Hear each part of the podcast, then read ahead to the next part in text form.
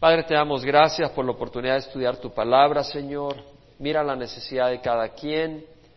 Padre, rogamos que tú trabajes animando, fortaleciendo, corrigiendo, glorificando tu nombre, Señor. Tú eres un Dios santo, eres un Dios de amor, eres un Dios que es vida y eres bondad. Y te ruego, Señor, de que podamos experimentar tu presencia tus promesas, tu fortaleza para seguir adelante en el camino recto, en el camino que trae no arrepentimiento, sino vida eterna, Señor.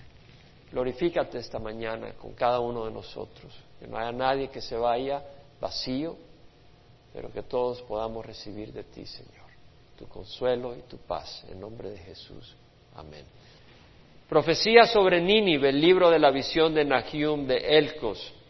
La palabra profecía usada acá es masá y quiere decir carga, como el que lleva, el que lleva una carga. Y realmente esta palabra se usa cuando se hace referencia a una palabra de profecía que se refiere a un juicio, al juicio de Dios. Y acá era el juicio de Dios contra una nación, contra un imperio, Nínive, el imperio de Asiria y su capital Nínive. Profecía sobre Nínive, libro de la visión de Nahum de Elcos. Sabemos que Asiria fue derrotada por Babilonia y los Medes y Nínive fue tomada en el año 612 antes de Cristo. Por otro lado, en el capítulo 3, versículo 8, vemos que hace referencia a la caída de Tebas, que era una ciudad en la parte de Egipto que fue destruida por la misma Siria en el año 663 antes de Cristo. Así de que, siendo de que ya eso había ocurrido, eh, porque hace referencia a que ya había ocurrido, sabemos entonces pues que la profecía de Nahum fue hecha entre el año 663 y el año 612 antes de Jesucristo. Por esa época fue que Nahum profetizó. Ahora, ya había ocurrido la destrucción de Israel al norte. Asiria se había llevado a Israel al exilio en el año 722 antes de Cristo. Y también había ocurrido la amenaza de Sennacherib, que era rey de Asiria, contra Jerusalén. Había entrado en el año 701, antes de la profecía de Nahum, había entrado, después de que había derrotado a Siria a, Israel al norte, Sennacherib entró, tomó 46 ciudades de Judá, las tomó, las destruyó, las tomó en posesión y luego avanzó contra Jerusalén para destruir Jerusalén. Pero Ezequías, que era rey de Judá en ese tiempo, clamó al Señor y el Señor le dio una gran liberación, matando a 185 mil soldados el Señor en la noche, así en un abrir y cerrar de ojos del imperio de Asiria y Sennacherib se tuvo que regresar derrotado por la mano del Señor literalmente y al regresar sus hijos lo mataron cuando estaba en el templo de su Dios. Pero eh, Dios había tenido paciencia con Asiria, porque sabemos de que Jonás fue enviado por el Señor más de 150 años antes de la destrucción de Asiria a, a llamar a Asiria y proclamar en Nínive que el Señor iba a destruir a Nínive. Por supuesto que Jonás no quería llevar ese mensaje porque Jonás quería que Asiria fuera destruido, porque eran enemigos formidables, enemigos acérrimos de Israel, y quería que fueran destruidos, y lo menos que quería era llevar un mensaje de juicio, quería que Dios tirara el juicio y acabara con Asiria sin necesidad de darles ocasión del arrepentimiento. Pero cuando Jonás quiso huir, hacia España, el Señor le dice un momentito y se lo tragó a la ballena y lo llevó a, después que se arrepintió, lo escupió en la, en la, arena y ya Jonás fue ya más humildito a proclamar el juicio contra Nínive. Y el juicio era sencillo, dentro de 40 días el Señor va a arrasar con Nínive. Por supuesto que Jonás lo decía con gran gozo, eh, pero la gente se asustó y el rey proclamó ayuno, eh, se levantó de su trono se sentó sobre ceniza, se quitó su manto real de rey, se puso eh, silicio, que es eh, piel de cabra, en sentido de duelo, y dijo todo mundo, no, no, se va a comer, no se va a beber agua, y quizá Dios eh, desista de la destrucción que trae. Y cuando Dios vio la acción de Asiria y de Nínive, ya no les trajo destrucción. Jonás se enojó mucho, pero el Señor le dijo, ¿cómo no voy a tener compasión si Nínive tiene más de 120 mil niños que no saben distinguir ni entre la mano derecha y la izquierda y los animales que tiene la ciudad? ¿Cómo voy a destruir todo esto? Dios es compasivo. Y esto fue 150 años antes de la destrucción, ya dimos los detalles el domingo pasado. Dios tiene paciencia. Sin embargo, como vemos, Asiria era un imperio sangriento eh, eh, eran sanguinarios, eran crueles. Cuando, eh, ellos tenían un imperio a base de terror. Cuando llegaban y, derrotaban a una nación, derrotaban a una ciudad, venía y le cortaban la cabeza a los cautivos y luego hacían una pila ahí de cabezas enfrente de la ciudad para que tuviera temor cualquier persona del imperio asiria de manera de que mejor se rindieran a ofrecer resistencia. los despellejaban y ponían las pieles de los cautivos en la pared. Eh, con la espada le abrían el vientre a los jóvenes, a las jóvenes vírgenes y desparraban sus vísceras, desparramaban sus vísceras en la calle y quemaban a las jóvenes y a los varones les abrían el cuello con, con la espada y los dejaban ahogarse su sangre, eran sanguinarios, les cortaban las orejas, la nariz, los labios a los cautivos y hacían montones de esos. Era un régimen de terror para que todo el mundo temblara y para que la gente se rindiera ante ellos. Entonces, si bien ellos tenían sus propios dioses, independiente, Dios es el creador del universo y Dios es quien ha creado a toda persona, a todo ser humano y vemos de que Dios, con arrepentimiento, gracias a la predicación de Jonás, él retuvo esa destrucción. Pero poco después Asiria siguió en sus maldades y la destrucción tuvo que venir. Y en el año 612 antes de Cristo fue que ocurrió. Nahum predice esta destrucción. no sabemos si él profetizó un par de años antes o 30, 40 años antes, pero se sabe que fue entre el año 612 y el año 650, 612 y 663. Por esa época profetizó. Lo que sí sabemos es que la profecía se cumplió literalmente. Ahora, el nombre de Nahum, no sabemos mucho de Nahum, como he dicho antes, excepto de que su nombre significa consuelo o consolación. Y realmente eh, lo que él traía era un mensaje de destrucción, para Asiria, pero era un mensaje de consuelo para Israel, porque ese enemigo tan, eh, cruel, tan cruento, tan sanguinario, iba a ser destruido por Dios. Y ya ellos podían descansar de que ellos no iban a tener esa, ese ataque tan, tan bárbaro. Leímos en el capítulo 1 el domingo pasado eh, cómo el Señor eh, habla de que Él es un Dios vengador y por supuesto Dios tiene que vengar, es un Dios justo y recto, y también de que Él no dejará impune al culpable. También hablamos de que por otro lado es un Dios bueno y que es una fortaleza en el día de la angustia y Él conoce a los que en Él se refugian. Sin embargo, a Siria y a Nínive le traía destrucción y hablamos sobre esa destrucción. El capítulo 2 y 3 continúa con la destrucción de Nínive. Y es un capítulo increíble, el 2 y el 3, y lo vamos a leer. Capítulo 2 dice, el destructor ha subido contra ti. Aquí está Nahum y está declarando ya como un hecho, el destructor ha subido contra ti. Monta guardia en la fortaleza, vigila el camino, fortalece tus lomos, refuerza más tu poder. En otras palabras, le está dando a entender a Nínive que el destructor que viene no es perico de los palotes, no es fulanito cualquiera, sino que es un destructor formidable y que se armen, pero que de nada les va a servir porque quien está, quien está decretando la destrucción es Dios mismo.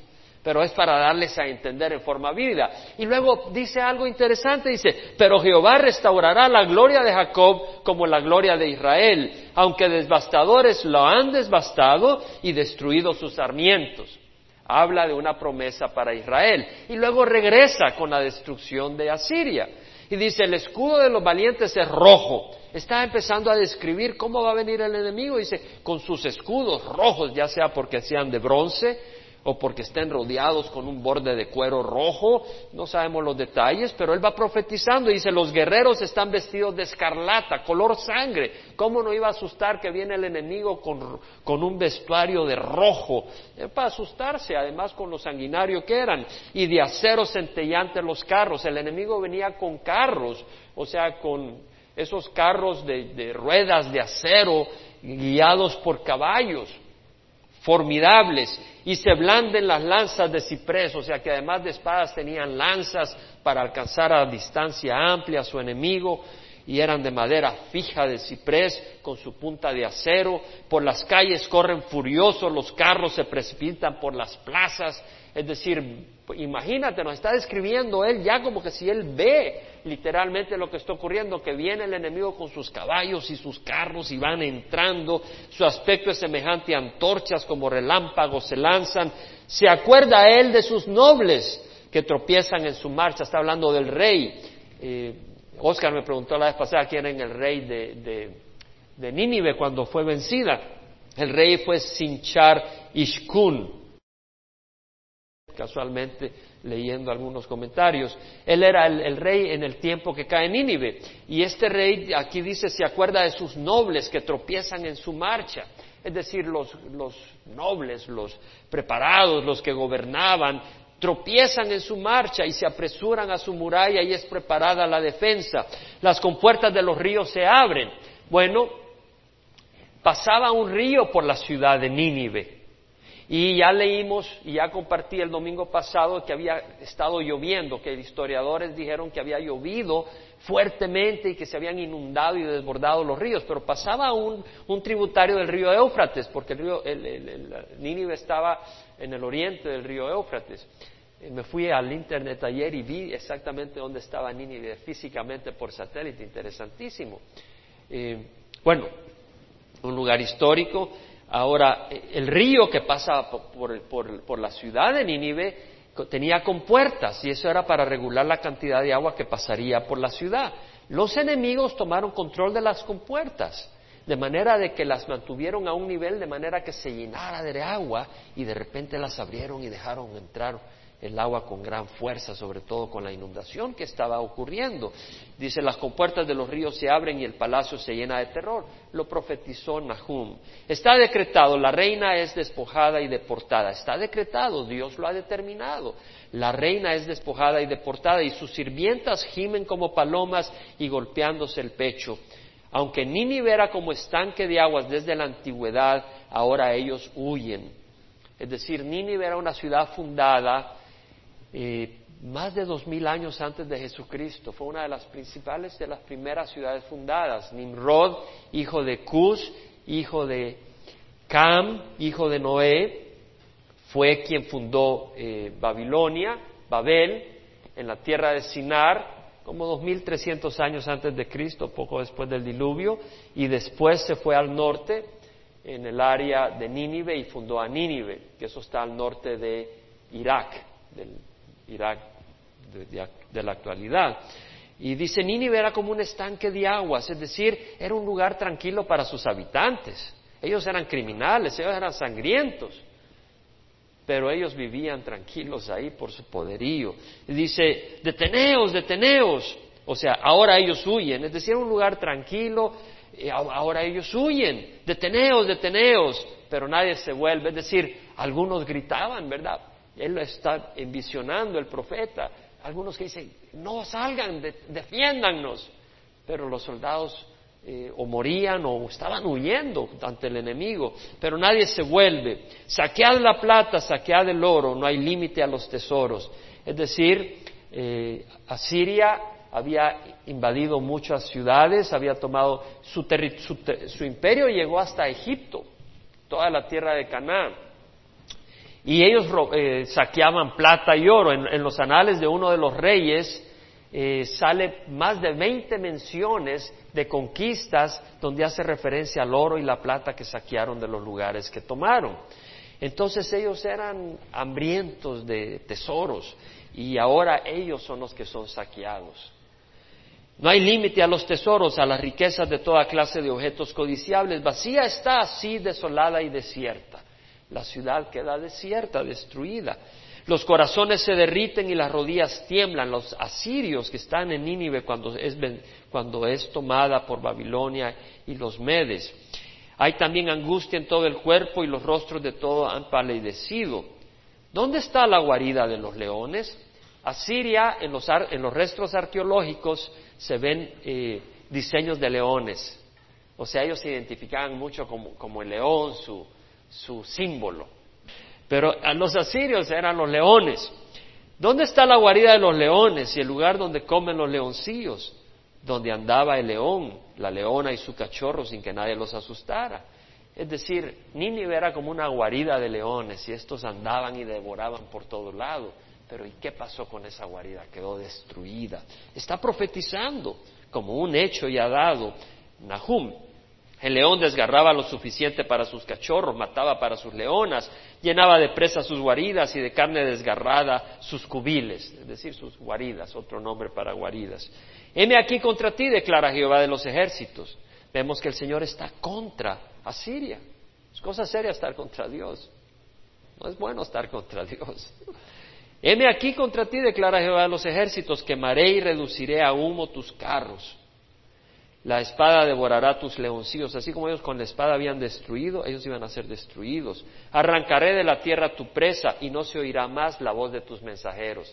¿Se acuerda que habían mandado al Tartán, al Rapsacés y al Rapsaris, que eran los mensajeros que mandó Sennacherib cuando fue a atacar a Jerusalén? Él se había quedado en otra ciudad y manda a estos a estos mensajeros, a intimidar. Y ahora, olvídese, dice, ¿dónde están tus mensajeros? Y el capítulo 3 sigue de esta destrucción. Cosa seria, el Señor está dando detalles de la destrucción que iba a traer contra Siria. Dice, ay de la ciudad sanguinaria, toda llena de mentira y de pillaje. Eran unos mentirosos. Cuando Sennacherib llegó contra Ezequías, si tú te vas al Segunda de Reyes capítulo 18, te das cuenta que Ezequías viene y agarra el oro del templo y del palacio y se lo da a Sennacherib y Sennacherib le exige eh, 300 talentos de, plata y 30 talentos de oro, una cantidad similar, no, no, estoy seguro sea exactamente esa cifra, aparece en Segunda Reyes 18, y, y Sennacherib recibe todo eso, pero después manda a querer tomar la ciudad. Eran tramposos mandaba a sus embajadores, y, pero era pura trampa. Y dice, toda la tierra llena de mentira, perdón, toda llena de mentira y de pillaje ellos en la tierra, que nunca cesen su rapiña, como un ave de rapiña, destrozando. Chasquido de látigos, está, está dando más detalle cuando vienen con los jinetes con sus látigos contra los caballos para que muevan los carros a toda velocidad en la guerra, ruido de crujir de ruedas, galopar de caballos y saltar de carros, carga de caballería, flamear de espadas, fulgor de lanzas, multitud de heridos, montones de muertos, innumerables cadáveres tropiezan en los cadáveres. Eran tantos los muertos que los mismos que iban huyendo caían sobre los otros cadáveres de sus vecinos. Todo por las muchas prostituciones de la ramera, es decir, Nínive es mencionada como una ramera, como una prostituta, la encantadora, la señora de hechizos, dice la maestra, pero otro término sería la señora de hechizos. Eh, Istar era la diosa que adoraban los asirios. Y esa, esa diosa se conocía también como la señora de las tierras, era la diosa del sexo, de la fertilidad, era la diosa de la guerra. Y se conocía como la reina del cielo en Jerusalén. En Jerusalén, durante los días de Jeremías, el pueblo judío, eh, en su idolatría, le ofrecían sacrificios a la reina del cielo. Esa reina del cielo no era más que una eh, variante de Istar, la diosa de los de asirios.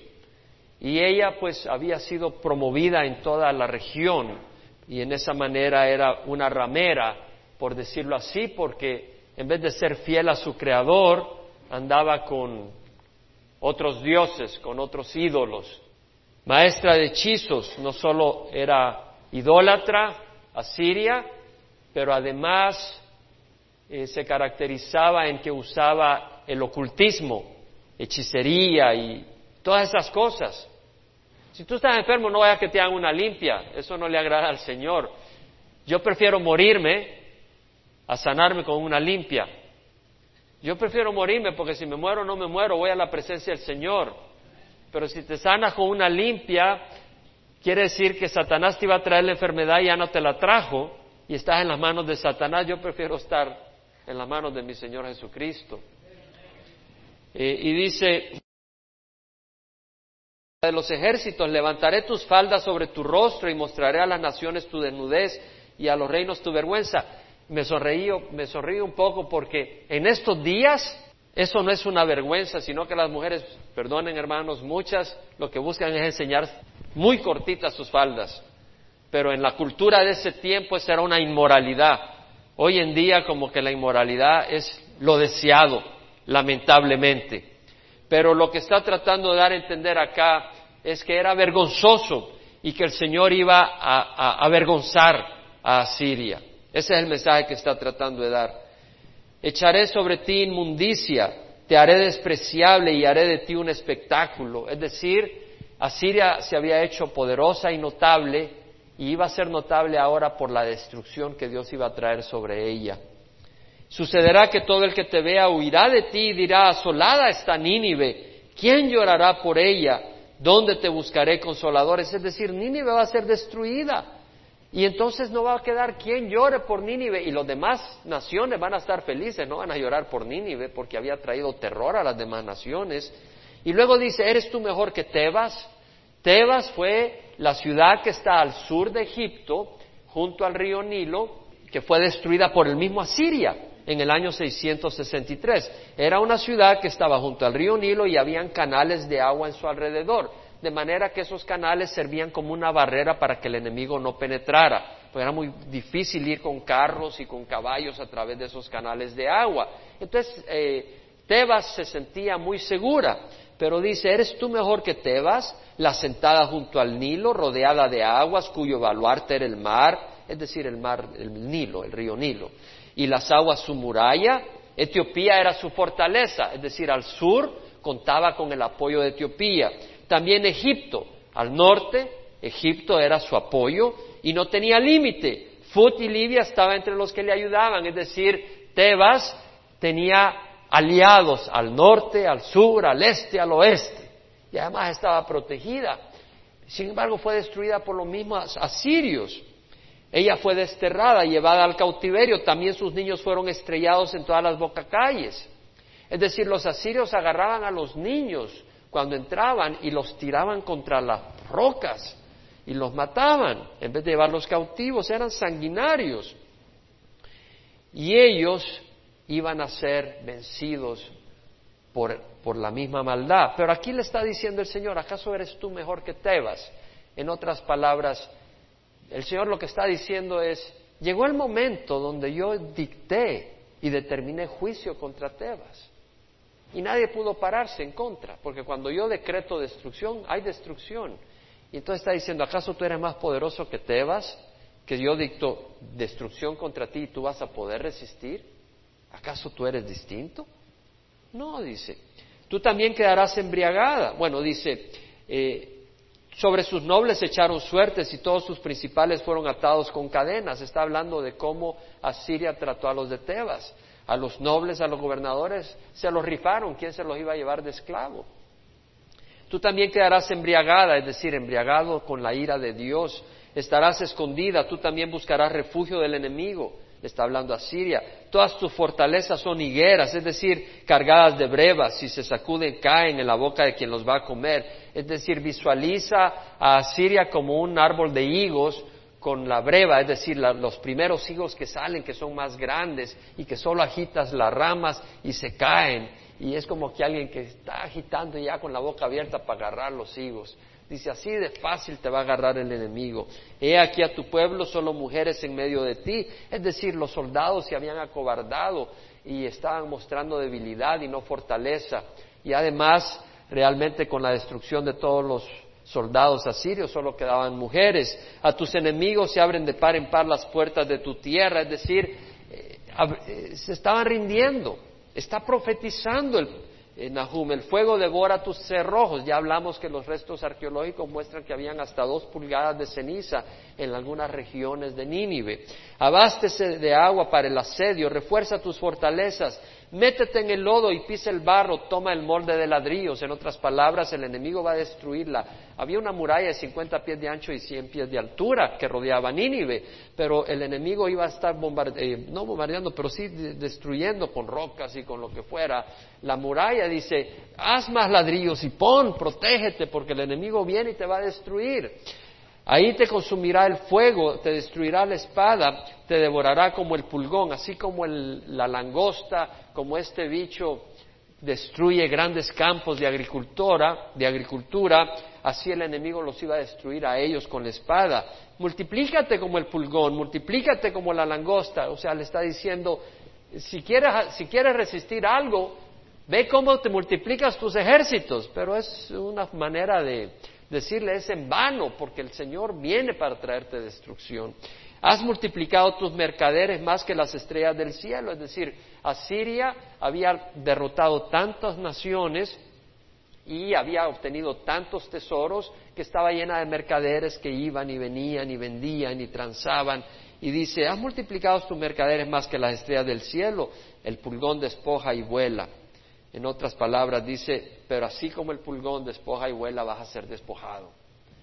Eh, tus oficiales son como la langosta, tus jefes como las nubes de langostas posados sobre las tapias. En un día de frío sale el sol y se van y no se sabe dónde están.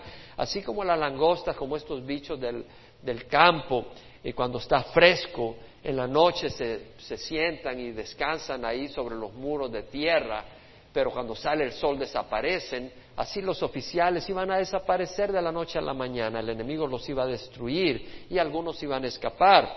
Duermen tus pastores, oh rey de Asiria, tus nobles reposan, tu pueblo está disperso por los montes y no hay quien los reúna. Es decir, la gente va a huir algunos y no va a haber quien los reúna, es decir, la nación de Asiria queda totalmente destruida. No hay remedio para tu quebranto, tu herida es incurable. Dios ha dictado destrucción no va a haber remedio. Todos los que oigan noticias de ti tirar palmas sobre ti, porque sobre quién no pasó continuamente tu maldad. Es decir, la gente va a aplaudir gozosos cuando sepan tu destrucción, porque tú has traído maldad sobre mucha gente. Tremenda sangría, ¿no? Eh, leer la destrucción, pero ya leímos la maldad de Asiria y cómo Dios castiga a Asiria, que no era el pueblo de Israel, pero era una nación y toda nación es hecha por hombres y mujeres y todos los hombres y mujeres tenemos, lo reconozcamos ahora o no, un creador y ese es Jehová y su Hijo Jesucristo. Y si no lo reconocen ahora, un día lo van a reconocer y van a saber que Él no es Alá, Él no es Buda, Él no es Mahoma, Él es el Dios del universo, el creador que la palabra del Señor nos enseña. Ahora, yo quiero eh, hacer mención de dos versículos donde vamos a meditar un poco, porque quiero aplicarlo a esto, a nuestras vidas, ¿no? Vemos toda esta sangría y, wow, dije, no, me lo voy a tirar el próximo domingo porque ya no quiero pasar tres domingos hablando de esta destrucción, es terrible, toda la sangría y la matanza, pero es, es importante ver también que el Señor es un Dios santo. Ahora, vamos a meditar en dos secciones, quiero invitarle. Una en el capítulo 3, versículo 8, donde el Señor le dice, eres tú mejor que Tebas, la sentada junto al Nilo. Y es que lo que vemos es que Asiria, en su poderío, confiaba en su poderío y en sus dioses, y en sus estrategias, en el terror. Ellos estaban confiados, ellos jamás se entraba por la mente que iban a ser derrotados un día. Ellos caminaban como que si todo estaba en sus manos. El impío confía en sí mismo, no considera a Dios, no considera su camino, ni el fin de su camino, ni a los que han ido por su camino. Y esto puede traer desánimo en el cristiano. Cuando vemos que el impío prospere, cuando vemos que la maldad prospera, y tú estás buscando hacer el bien, y estás tratando de caminar en el camino recto. Pero ves que algunos que andan en las maldades, todo tranquilo. Y tal vez tú eres víctima de la explotación de otras personas impías. Y se puede desanimar tu corazón. Y Asiria era un enemigo destructor, sangriento, sanguinario, cruel. Y ahí estaba Judá sufriendo, el pueblo de Dios, el impacto de este enemigo. Y por eso el Señor mandó a Nahum consolación, consuelo. Yo creo que el Señor quiere que nosotros tengamos consolación y consuelo en la misma situación que podemos estar pasando. En el Salmo 73 leemos de un siervo del Señor que al ver la mano del impío se descorazonó. Y el versículo 2 dice, en cuanto a mí, mis pies estuvieron a punto de tropezar, casi resbalaron mis pasos, porque tuve envidia de los arrogantes. Ya vimos cómo Asiria era arrogante, cómo es Argedón, que era el hijo del que atacó eh, Jerusalén, de Senaquerib. Es cuando murió, cuando mataron a Senaquerib, es Argedón fue el que heredó. Él dijo, yo soy poderoso, yo soy el magnífico, yo soy invencible, en toda gran arrogancia. Y, vemos acá que a veces el opresor que puede estar oprimiéndote a ti es arrogante y tú estás sufriendo y quieres seguir al Señor. Y, te la aguantas. Y eres humillado. Y te sientes sin poder. Y estás a punto de decir tiro la toalla. ¿Para qué servir al Señor? Y vemos que dice, tuve envidia de los arrogantes al ver la prosperidad de los impíos porque no hay dolor en su muerte y su cuerpo es robusto, es decir, los asirios llegaban, destrozaban y ya tal vez morían de alguna gripe en su casa, pero ahí bien rodeados de comida y todos felices y sin problema. Dice, ¿cómo es posible? No sufren penalidades como los mortales ni son azotados como los demás hombres, por tanto, el orgullo es su collar, el manto de la violencia los cubre, los ojos se les saltan de gordura, se desborda su corazón con sus antojos, se mofan y con maldad hablan de opresión, hablan desde su encumbrada posición, contra el cielo han puesto su boca y su lengua se pasea por la tierra. Está hablando de los malvados, de los impíos, que prosperan. Y tu corazón se puede desanimar. Y viene el, autor de este salmo y en el versículo dice, ciertamente en vano he guardado puro mi corazón y lavado mis manos en inocencia. Puedes sentirte tentado a tirar la toalla, pues he sido azotado todo el día y castigado cada mañana. Ahora dice, si yo hubiera dicho así hablaré, he aquí habría traicionado a la generación de tus hijos.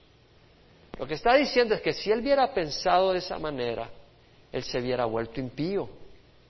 Y al, al volverse impío, se está haciendo aliado con Satanás. Y al serse aliado con Satanás está traicionando al pueblo de Dios. O estás con Cristo o estás contra Él, no hay término medio. Y si tú dejas de caminar con Cristo, estás traicionando al pueblo de Dios y estás traicionando a Cristo. ¿Cierto? Eso es lo que dice. Cuando pensaba tratando de entender esto, fue difícil para mí. Hasta que entré en el santuario de Dios, entonces se comprendí el fin de ellos. Versículo 19, ¿cómo son destruidos en un momento? Son totalmente consumidos por terrores repentinos. Vimos cómo Asiria, Nínive, fue destruida en el año 612 antes de Cristo, totalmente nivelada. Como un sueño del que despierta, oh Señor, cuando te levantes despreciarás su apariencia. Así como el que sueña, y ya cuando se despierta, ah, menos mal, solo fue un sueño. Así va a ser esto. Toda esta situación, toda esta crisis, toda esta opresión es solo una pesadilla. Y cuando el Señor venga, será simplemente un sueño. Y tú vas a estar fuerte. Cuando mi corazón se llenó de amargura, fíjate, pues nuestro corazón se puede llenar de amargura. Ahora tú no me vas a entender si nunca has estado ahí. Pero si tú has estado ahí vas a entender lo que te estoy compartiendo.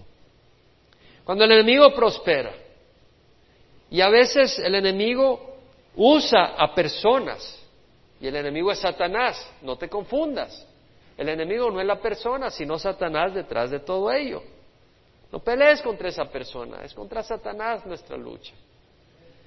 Si cuando mi corazón se llenó de amargura y en mi interior sentía punzadas, entonces era yo torpe y sin entendimiento, era como una bestia delante de ti. Sin embargo, yo siempre estoy contigo, tú me has tomado de la mano derecha. Él dice, hey, yo soy tu hijo. Con tu consejo me guiarás y después me recibirás en gloria. Y ese es el consejo que estamos recibiendo hoy. Vamos a ser guiados con el consejo del Señor, no llenarnos de amargura. ¿A quién tengo yo en los cielos sino a ti? Y fuera de ti nada deseo en la tierra. Lo dice, mi carne y mi corazón pueden desfallecer, pero Dios es la fortaleza de mi corazón y mi porción para siempre. Él reconoce que tu carne y tu corazón te pueden desfallecer. Por eso tú no pones tu fe en ti mismo, tú te refugias en el Señor. Eso es lo que dice la palabra. Bueno es Jehová, una fortaleza en el día de la angustia. Y Él conoce los que en Él se refugian. Refúgiate en el Señor. No tires la toalla. Refúgiate en el Señor. He aquí los que están lejos de ti perecerán. Tú has destruido a todos los que te son infieles. No seas infiel. Si tú mueres con Él, también vivirás con Él. Si tú perseveras, también reinarás con Él. Pero si tú le niegas, Él te negará. Y si tú eres infiel, Él será fiel, porque Él no puede negarse a sí mismo. Mas para mí estar cerca de Dios es mi, es mi bien. En Dios Jehová he puesto mi refugio para contar todas tus obras. Ahora, vamos a, ese es un versículo que quería meditar. El segundo es en Nahum, capítulo 2, versículo 2. Recuerda, el enemigo el opresor va a ser destruido. No tomes justicia en tus manos. No, te toca a ti venganza. La venganza le corresponde al Señor. Porque Él va a ser justo en la venganza, tú no. ¿Sí? A ti te dan un golpe y tú das cuatro. Para que no te den otro de nuevo. El Señor es justo, cabal. Ni más ni menos perfecto. Ahora, es Nahum 2.2 dice, porque Jehová restaura la gloria de Jacob como la gloria de Israel, aunque devastadores la han devastado y destruido sus sarmientos. Hay otro elemento tremendo acá. El Señor es restaurador. Porque sabes qué?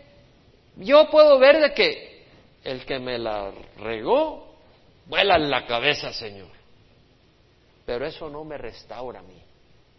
Eso hace justicia, pero no me restaura. ¿Cierto? Aplaca un poco, las emociones, cuando ves que el enemigo, el que te está destruyendo, etcétera, el Señor va a hacer justicia. Ya, te aplaca un poco. Pero ¿qué con todo lo que has perdido? Pero el Señor es restaurador. Y eso es hermoso. El enemigo tal vez te ha aplastado y te ha saqueado. Tal vez tú o alguien que conoces ha sufrido de sida ¿Por qué? Porque estabas en el mundo, no conocías del Señor. Y el enemigo vino y te robó la salud. Y estás con sida y no te curas. Y te quedan unos cuantos días tal vez. O tal vez tienes hijos por todos lados. Te preguntan cuántos hijos tienes. Bueno, creo que siete, pero como anduve en tanto lugar, no sé cuántos, la verdad. Y ahí andas dando mantenciones por todos lados. Por un pasado con que no conocías al Señor. Y sufres por eso. O tienes crisis económica porque hacías decisiones basadas en la codicia y te metías con la gente equivocada y terminaste quebrado. Y ahí andas quebrado. O tal vez hay personas que no perdonan tu pasado. Y porque fuiste aquí, fuiste allá, no te perdonan. Y tú ya eres una persona nueva, pero no te perdonan. Y, simple y sencillamente no hay manera de lograr paz con esas personas. Tal vez alguien te calumnió, destruyó tu vida, tu reputación, o tal vez alguien te ha hecho daño por tu fe, porque no acepta tu fe y por odio y venganza te tratan de destruir y tal vez ha venido el enemigo. O tal vez alguien simplemente tomó ventaja de ti y te robó y te quitó y te hizo y te deshizo y te dejó en las lonas y te destruyó el hogar. ¿Qué? Puede ser. Alguien vino, te llevó a tu novia o a tu esposa, o alguien vino, te llevó a tu esposo, o entraron las drogas, esto lo otro. Destrucción por donde quieras. ¿Y quién de nosotros no ha tenido destrucción por parte del enemigo? Ha traído destrucción.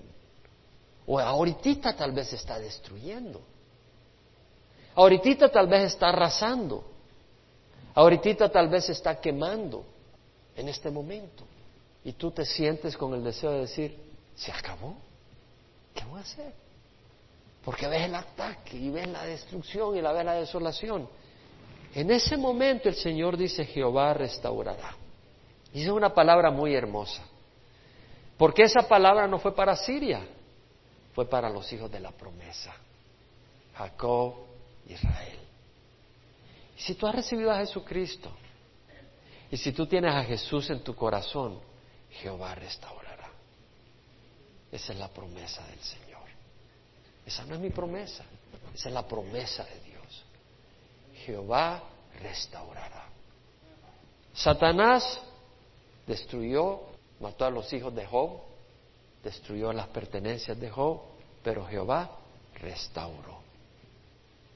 Y tú tal vez en tu vida ha sido devastación el enemigo, ha devastado. Jehová restaurará. Ahora no dice el Señor restaura hoy, no necesariamente es hoy, es en el tiempo del Señor. Pero cuando lo haga, es firme, es seguro, no es que tal vez, y es completo.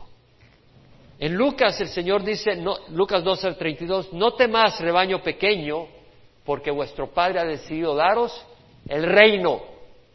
Bueno, te quitaron un terreno, te quitaron la casa.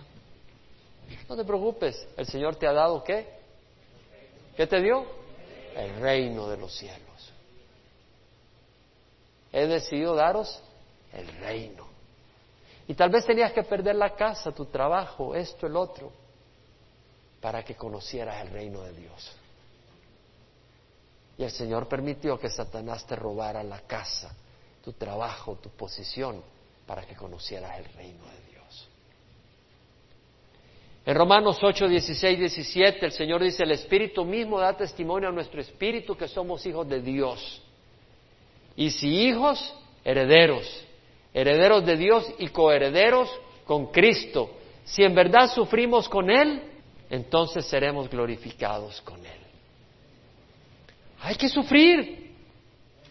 En este mundo se sufre. Ahora, ¿vas a sufrir por tus necesidades o vas a sufrir por seguir al Señor? Tú escoge, tú puedes escoger. Si sufres por tus necesidades, el fruto es vacío. Si sufres por seguir al Señor, el fruto es maravilloso. Al 21, Pablo dice, nuestra ciudadanía está en los cielos, de donde ansiosamente esperamos a un Salvador, el Señor Jesucristo, el cual restaurará el cuerpo de nuestro estado de humillación en conformidad al cuerpo de su gloria, conforme al poder que Él tiene para sostener todas las cosas a sí mismo. Entonces nosotros estamos esperando un Salvador. Y tenemos que tener nuestra esperanza puesta en el Salvador. No la puedes poner acá, Hugo. No la puedes poner acá, Jaime o Abel. Nuestros ojos están en el Salvador y en lo que viene. Por eso somos hombres de la fe, no somos hombres de, de que si tienta ahorita. Sin fe es imposible agradar a Dios. En Mateo el Señor dice, bienaventurados los pobres en espíritu, porque de ellos es el reino de los cielos. Hey, Asiria no era nada de pobre en espíritu. El enemigo se burlará de ti, aplastará, te despreciará, pero el Señor dice, bienaventurados los pobres en espíritu, porque de ellos es el reino de los cielos. Bienaventurados los que lloran, el enemigo no está llorando, está celebrando, desbordando, aplastando, burlándose. Bienaventurados los que lloran, porque ellos serán consolados. Bienaventurados los humildes, porque ellos heredarán la tierra. Es injusto el enemigo, aplasta, calumnia, Bienaventurados los que tienen hambre y sed de justicia, porque ellos serán saciados. Bienaventurados los misericordiosos, porque ellos recibirán misericordia. Bienaventurados los de limpio corazón, porque ellos verán a Dios. Acuérdate cuando eres tentado. Dice, bienaventurados los de limpio corazón, porque ellos verán a Dios. Acuérdate que si quieres ver a Dios, mejor camina en rectitud. Es decir, el enemigo se burlará de ti y te, prestará te presentará un banquete de placeres, ¿verdad? pero no te dice el veneno que va detrás de todo eso. Entonces tú tienes que ser sabio y tienes que contrarrestar lo que el enemigo te presenta con la verdad que es segura y que son las promesas del Señor. Y acuérdate lo que el Señor tiene. Bienaventurados los que procuran la paz, porque ellos serán llamados hijos de Dios. Cuando tienes la ganas de dar de regreso un golpe, o cuando ves que hay chambre y pleito, mejor busca la paz en ese lugar. Y se será llamado hijos de Dios.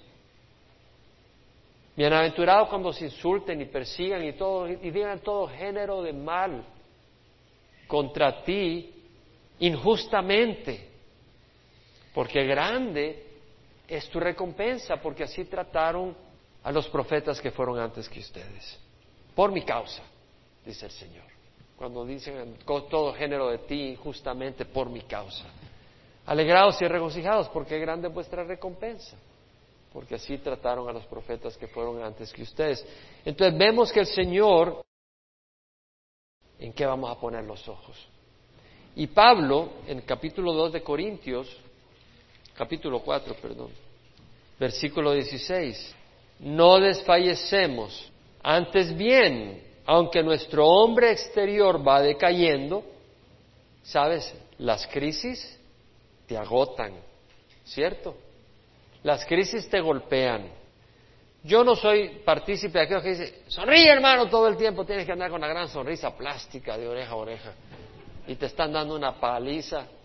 Pues tú tienes la esperanza en el Señor, pues no puedes sonreír, te dan una gran paliza. ¿No? No, estás ahí. Pero, pero dice, dice Pablo, aunque nuestro hombre exterior va decayendo, sin embargo nuestro hombre interior se renueva de día en día. Dios va moldeando nuestro ser. Dios nos va moldeando. ¿Quién de ustedes dice Dios está moldeando mi vida? Levanta la mano. Gloria al Señor. Dios está moldeando. De eso se trata. Pues esta aflicción leve y pasajera, Pablo que diga aflicción leve y pasajera, a él lo habían apaleado, lo habían apedreado, habían naufragiado, naufragado. ¿Qué es lo que no había sufrido el pobre Pablo? Y si esta aflicción leve y pasajera nos produce un eterno peso de gloria que se prepasa toda comparación al no poner nuestra vista en las cosas que se ven, sino en las que no se ven. Porque las cosas que se ven son temporales, pero las que no se ven son eternas. Ponemos los ojos no en las que no se no en las cosas que se ven, sino en lo que no se ven. Porque las cosas que se ven son temporales, pero las que no se ven son eternas, eternas.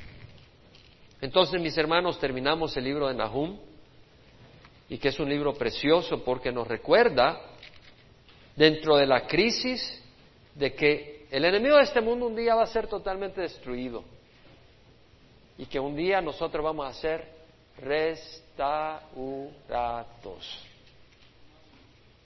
restaurados y bendecidos. En el proceso a veces necesitas consolación. ¿Quién puede decir consolación? ¿Quién de ustedes a veces dice, yo necesito consolación? Ok.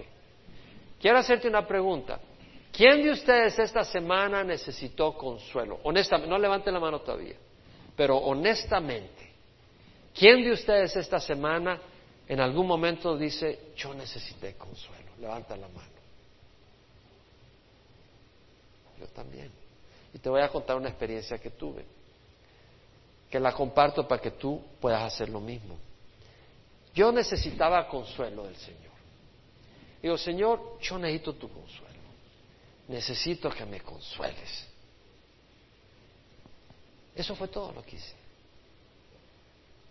Eso fue todo lo que hice. Le pedí al Señor consuelo. Yo no sé cómo me va a consolar. Me va a poner un bistec con rabanitos, unas una gaseosa, iba a decir una cerveza, no, no, no, no, no una gaseosa. Yo no tomo cerveza, tomo gaseosa. No, no, no, no, no hizo eso el Señor, hizo algo mejor. Yo no sabía cómo me iba a consolar. Pero Señor, necesito tu consuelo. Y me llamó mucho la atención, porque el Señor me consoló a los cinco minutos. ¿Y sabes cómo me consoló? Yo leo la palabra del Señor por mi propia cuenta y me gustaría leerla más de lo que la leo, porque me encanta y porque el Señor me habla. Pero como me consoló el Señor fue interesante. Yo leo la escritura y a veces leo estos libros, a veces leo tales, me voy por aquí, por allá. Ya le he leído toda de Génesis y Apocalipsis varias veces. Pero ahora se me entró y yo sé que el Señor es el que me guía. Dios tiene su tiempo. Entonces me tocó leer 1 Corintios. Y acabo de terminar de leer 1 Corintios y me tocaba 2 Corintios. Yo le estaba diciendo al Señor, Señor, consuélame, Señor. Dame consuelo, dame ánimo, porque estoy desconsolado. Y agarro 2 Corintios. Bendito sea el Dios y Padre nuestro Señor Jesucristo, Padre de misericordias y Dios de toda consolación. leer, mejor leo esto más detenido. Y empecé a leer esto. Y pasé todo ese día dentro de lo que hacía, paraba y agarraba esto y lo leía y lo meditaba. Y el Señor me dio algo bueno que quiero compartir. Uno, bendito sea el Dios y Padre nuestro Señor de Jesucristo, Padre de misericordias. No dice misericordia. Yo siempre lo había memorizado antes como Padre de misericordia. No dice de misericordia, dice de misericordias no me quites ni una. ¿No? Bendito sea el Dios y Padre nuestro Señor Jesucristo, Padre de misericordias y Dios de toda consolación. Toda. Es decir, Dios te va a consolar en cualquier crisis que tú estés pasando. Él es Dios de toda consolación. Y luego dice, el cual nos consuela en toda tribulación nuestra, en toda tribulación nuestra, para que nosotros podamos consolar a los que están en cualquier aflicción, con la consolación con que somos consolados por Dios, o con el consuelo con que nosotros mismos somos consolados por Dios. Son nuestros en abundancia. Así también abunda nuestro consuelo por medio de Cristo. Entonces, vamos a sufrir los sufrimientos de Cristo. Vamos a sufrir desprecios, injusticias, maldades por seguir al Señor. Y entonces dice, porque así como los sufrimientos de Cristo son nuestros en abundancia, así también abunda nuestro consuelo. ¿Por medio de quién? Por medio de Cristo. Todo lo que tienes que hacer es venir a Cristo y Él te va a consolar. Tú no sabes cómo, pero pídeselo. Cuando estés desconsolado, pídele al Señor que te consuele. ¿Qué es acaso algo malo pedir? El Señor te quiere consolar como un padre quiere consolar a su hijo. Pídeselo y Él te va a consolar. Ahora yo decía, bueno Señor, muy sencillo. Tú aquí estás diciendo, bendito sea el Dios y Padre nuestro Señor Jesucristo, Padre de todas las misericordias y Dios de toda consolación que nos consuela en toda tribulación nuestra, para que nosotros podamos consolar a los que están en cualquier aflicción con el consuelo con que nosotros mismos somos consolados por Dios. O sea que tú me consuelas a mí, Señor, para que yo pueda consolar a alguien. Digo, yo te propongo algo mejor. No me des tribulación a mí ni a él. Y entonces ni él tiene que necesitar consolación, ni yo necesito consolarlo. Y se resolvió. Yo dije, Señor, hagámoslo así mejor. Me gusta la fórmula. No le pareció al Señor. Y me contestó de esta manera. Dice, así como nosotros somos consolados, ¿por medio de quién? De Cristo. Él es Padre de toda consolación. Entonces, lo que el Señor me mostró es que Dios es un consolador. Es parte de su naturaleza traer consuelo. Y como Él es un consolador y está en el negocio de hacernos a su imagen y su semejanza, nos quiere hacer a nosotros consoladores. Y para hacernos consoladores tiene que haber desconsuelo para que consueles a alguien. Entonces tiene que traer tribulaciones. Y cuando alguien está en una tribulación, tú ya has pasado una tribulación similar, donde has recibido el consuelo de Dios. Y ahora tú vienes y consuelas a esa persona, porque tú estás haciendo lo mismo que Dios hizo contigo. Y tú lo estás haciendo porque eres semejante al Señor. Él te ha hecho a su imagen y a su semejanza. Entonces podemos entender la razón del sufrimiento en el proceso. Amén. Dios nos está haciendo consoladores. Y tú no puedes consolar si tú nunca has sido consolado. Y tú no puedes consolar al que está pasando por tribulación si tú no has pasado por tribulación. Pero Dios es nuestro restaurador. Amén.